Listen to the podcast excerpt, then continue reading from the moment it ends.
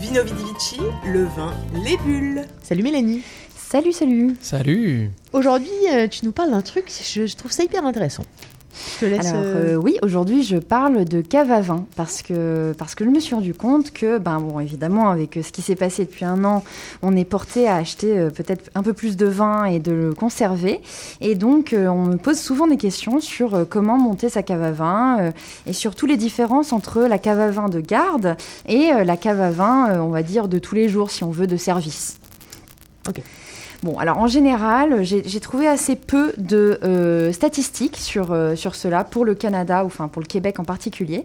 Euh, mais évidemment, en France, bon, bah, il y a toujours un peu des statistiques sur le vin, hein, c'est quand même. euh, voilà. Voilà. Et donc, on va, on va se baser un tout petit peu là-dessus pour, euh, pour voir un peu euh, l'intérêt général que, que, que peut avoir le fait de se, de se créer une cave à vin. Donc, euh, environ 63% des Français conservent du vin chez eux. Euh, donc, c'est quand même énorme. Euh, et, euh, et pour le coup, euh, il y a 43,5% des bouteilles de vin qui sont dégustées plusieurs années après leur achat. Donc, euh, donc ils ont tendance à faire des, des caves à vin qui gardent euh, justement euh, plus longtemps. Et tu veux parler d'une vraie cave à vin, d'un truc au Voilà, sous-sol. euh, Là, Il y a environ 71% des Français qui ont une cave à vin sous terre. Justement, donc ils font un effort euh, de, de, de, de faire Ah une ouais. cave à vin, on va dire, un peu plus traditionnelle, si on veut, avec les meilleures conditions pour pouvoir garder le vin.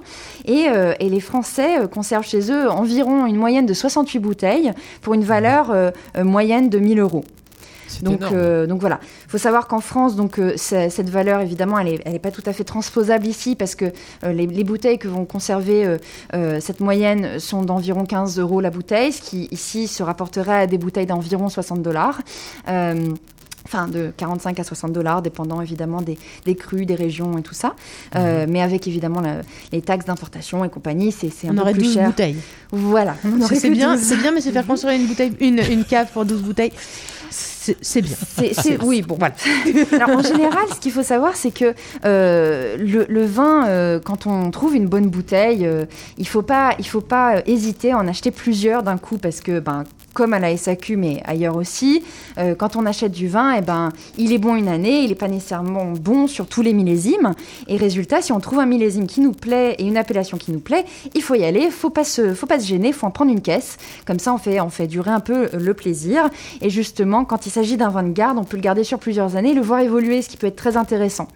Euh, ce qu'il faut savoir en général, c'est que le vin, il faut impérativement le euh, conserver à l'horizontale, parce qu'il faut que le liquide reste en contact avec le bouchon pour éviter que celui-ci s'assèche. Euh, il faut aussi conserver le vin en général euh, entre 10 et 15 degrés, la température idéale étant 12 degrés. Il n'y a pas d'écart de température nécessaire entre le vin rouge et le vin blanc. Les deux peuvent se conserver à la même température de 12 degrés. Et, et puis, en général, ce qu'il faut savoir, c'est que la plupart des utilisateurs n'ont pas besoin d'avoir une cave de service, comme on dit, parce que bon, bah, l'utilisation euh, quotidienne euh, euh, veut dire que, enfin, à moins qu'on qu'on- qu'on ait un, un bar chez soi et qu'on qu'on invite la moitié du village, euh, on- n'a pas nécessairement besoin d'avoir. euh, Ou un château, et du coup, la cave est Voilà. extrêmement loin oui, mais finalement de même, la- oui, mais même, c'est-à-dire qu'on en Mais fait même une dans les sortie. grosses maisons à, à, Voilà, à ça. tu peux quand même en, en C'est fait t'en sortir. l'escapade à la cave. Ouais, ça. voilà, c'est la, la mise en jambe avant le repas. Euh, on va chercher sa Je petite fais, du sport, bouteille. tu, je fais du sport, tu fais quoi Tu fais du, euh, du, euh, du trail dans la... Non, Oh, pas du j'ai tout, à la cave. Ça. Ok. Exactement, donc on va chercher sa petite bouteille, on la, on la ramène à table euh, avant euh, le repas, environ deux heures avant, et on la laisse euh, gentiment décanter si, euh, si nécessaire. Et comme ça, euh, au moment de déguster, elle est, elle est parfaite. Donc, euh, donc voilà. Mais en général, euh, ce qu'il faut savoir, c'est qu'il faut s'assurer aussi qu'il y ait une certaine humidité, euh, de 60 à 80% d'humidité dans... euh, dans la cave.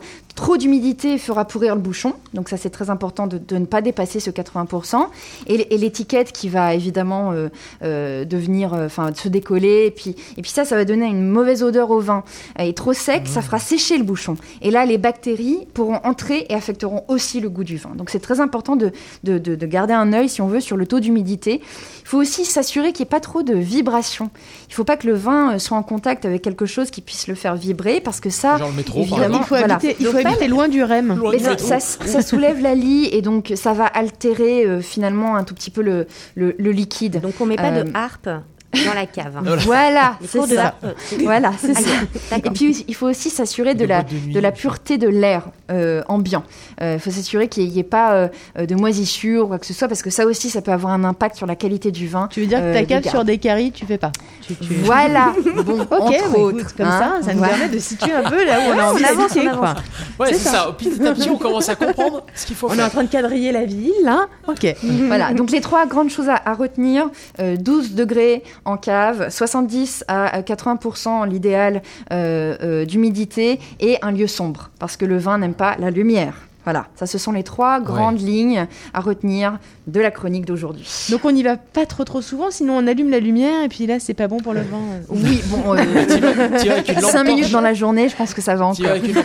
Euh, Mélanie, j'ai une question moi pour Oui. toi. Euh, tu sais, on stocke les bouteilles horizontalement, et Oui. alors ah, il paraît qu'il faut les tourner de temps en temps. Alors oui, alors c'est encore une fois pour justement s'assurer euh, que le contact, le contact avec le bouchon soit toujours euh, relativement homogène. Ok. Euh, voilà. Et donc, Mais c'est un truc fait, un peu bien. de pointu, euh, genre ceux qui nettoient leur jante avec un coton-tige, ou c'est c'est vraiment quelque chose qu'il faut Bon, faire alors, bon, Ah. euh, ça se fait surtout avec les vins très euh, tanniques qui vont avoir des dépôts. euh, et donc, résultat, la majorité d'entre nous n'ont n'ont pas une cave assez, euh, on va dire. euh, Avec des euh, vins qui méritent voilà, c'est ça, exactement. qu'on- Ah ouais. qu'on leur parle comme Ok. à des points. Donc, c'est peut-être pas nécessaire. Perte de temps. Ok, d'accord. Non, mais je me le note.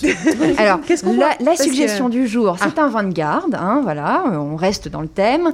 Euh, donc, je vous suggère un chardonnay à 100% euh, du domaine de Montille. Euh, c'est un Bourgogne, donc euh, le clos du château 2017.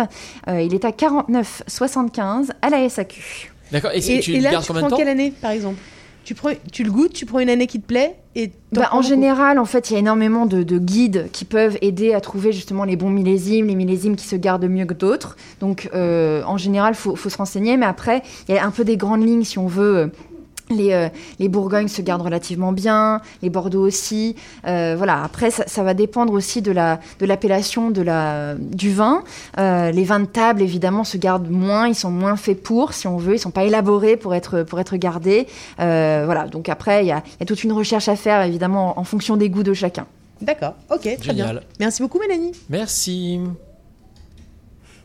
C'était Vino Vidivici, le vin, les bulles.